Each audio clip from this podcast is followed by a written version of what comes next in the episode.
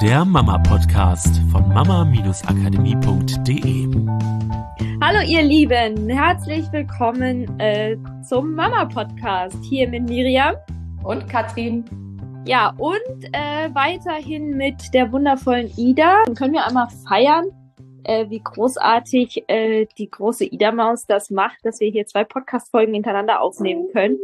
Ja, passt du auf, Ida, dass das da nicht runterfällt? Soll ich das mal runterholen? Guck mal. So, wunderbar. Ähm, ja, so, und äh, ich möchte auch einmal eine kurze Erweiterung des Podcasts von dem Thema letzter Woche machen. Wenn du ihn nicht gehört hast, hör noch mal kurz rein, weil dann muss ich jetzt nicht die ganze Szenario wieder erzählen. Das, worüber ich heute sprechen möchte, ist, ich sag mal Vorbereitung. Also mein Gedanke zu der Situation letzte Woche mit dem Vater war, weil er sagte hinterher zu mir auch, ähm, naja, ich will doch eigentlich, dass mein Sohn vorher sich überlegt, wenn ihm das wichtig ist, woanders lang zu fahren, dass er mir das vorher sagt. So, kann er mir ja vorher sagen, dann kann ich es ja mit einbeziehen, dann wäre ich ja auch bereit, es mit einzubeziehen, ansonsten entscheide ich halt. Und grundsätzlich macht es ja Sinn, weil wenn ich in die Zukunft reise, ja, so, und Kind ist irgendwie groß und erwachsen, macht es ja Sinn, wenn ihm was wichtig ist, dass er es sagt. Man kann ja nicht alles vorher abfragen. So, willst du dies, willst du das? Aber, so, wie viel redet man denn dann? Jetzt ist aber der Punkt wieder, dass wir ja hier es mit einem Vierjährigen zu tun haben. Und selbst wenn es ein Sechsjähriger wäre, ja, also es ist ja, das ist ja eine Fähigkeit, die man erstmal entwickeln muss, so vorausschauend zu denken. Es ist sogar egal, ob ein Erwachsener vor dir steht, weil wir einfach unsere Vorstellungen im Kopf haben und sie ja gar nicht gewohnt sind, immer zu kommunizieren. Also sagen wir mal, der Schritt für viele Erwachsene ist ja schon sehr groß, weil, also ich als Erwachsener könnte ja auch nicht wissen, dass der andere einen ganz bestimmten Weg fahren will. Also da nochmal zur Kommunikation. Ja, in dem, in dem Fall war es halt für das Kind eigentlich klar, weil der Vater vorher gesagt hat, hey, guck mal, und jetzt fahren wir da lang, ich will euch da noch was zeigen. Nur was ich zumindest bei meinen Kindern beobachte, ist, dass sie, dass alleine diese, diese, ähm, wir fahren gleich zum Arzt, mein Schatz, diese Zeitspanne zwischen bis das Kind was realisiert hat und dann darauf reagiert diese Reaktionsgeschwindigkeit, dass die, je jünger das Kind ist, einfach noch viel länger ist.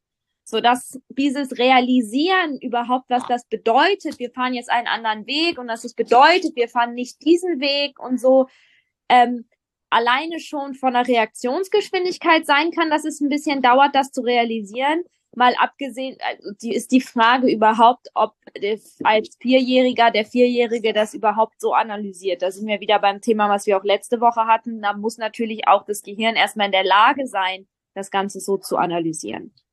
So, grundsätzlich aber für mich ja immer, wir sind ja auch im, hey, wir spielen einfach und probieren ein paar Sachen aus kann ich mir das ja einfach als Ziel setzen und mal ausprobieren, ob es funktioniert. Ja, dass ich dem Kind sage, hey, sag mir doch vorher Bescheid, wenn was wichtig ist, und dann gucke ich halt, ob es funktioniert. Wenn ich jetzt aber an einem Punkt bin, wie der Vater, der ja anscheinend schon öfter die Erfahrung gemacht hat, dass es nicht funktioniert, da brauche ich gar nichts über Gehirnentwicklung wissen oder so. Ich stelle einfach nur fest, hm, der Weg, den ich bisher eingeschlagen bin, funktioniert nicht. Darf ich vielleicht einen anderen Weg wählen? Und mein Gedanke war, wenn ich das weiß, dass das immer wieder ein Stressthema ist. Und es mich stresst und aber meinem Kind auch wichtig ist, ja, zum Beispiel mit diesem, wo fahren wir lang, kann ich es nicht einfach vorbereiten und dann vorab mein Kind einfach fragen, dass ich halt die Rolle des Erwachsenen einnehme und sage, okay, ich habe es im Kopf, ich kann so vorausschauend denken, dass es für mein Kind ein Thema sein könnte, also frage ich es einfach.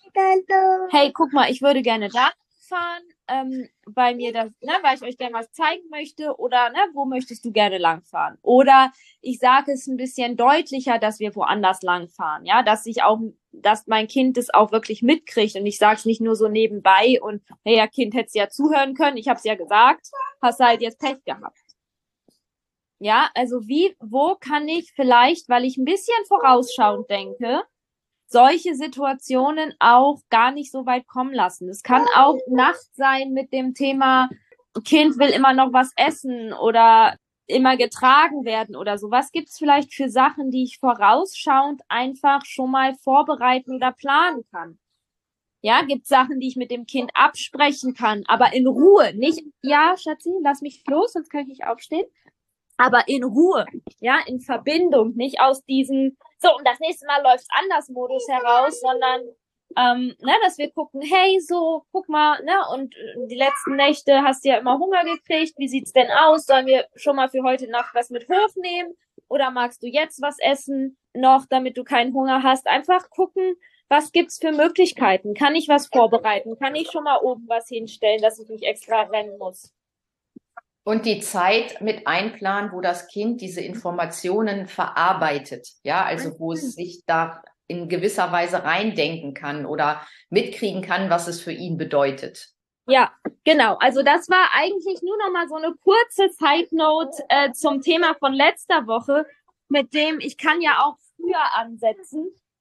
Ähm, und du merkst schon, ja, es gibt halt für so jetzt jetzt äh, ist hier langsam, glaube ich, Ende mit Podcast aufnehmen. Deswegen machen wir, glaube ich, auch Ende mit dem Thema. Wenn du mehr von uns willst, weißt du, wo du uns findest. Mail at mama-akademie.de.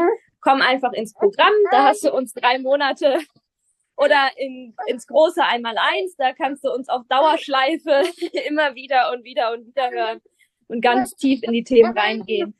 Genau. Und wenn du unsicher bist, welches Programm ist für was oder für dich, dann schreib uns doch einfach. Dann äh, geben wir jetzt hier keinen großen Überblick, sondern können einfach rausfinden, wo bist du perfekt aufgehoben. Genau. Wir freuen uns auf euch. Macht's gut. Tschüss. Tschüss. Du willst auflegen? Guck mal, da oben auf das Rote drauf. Das war der Mama Podcast. Der Podcast, der Familien zusammenwachsen lässt. Mehr zu uns unter mama-akademie.de.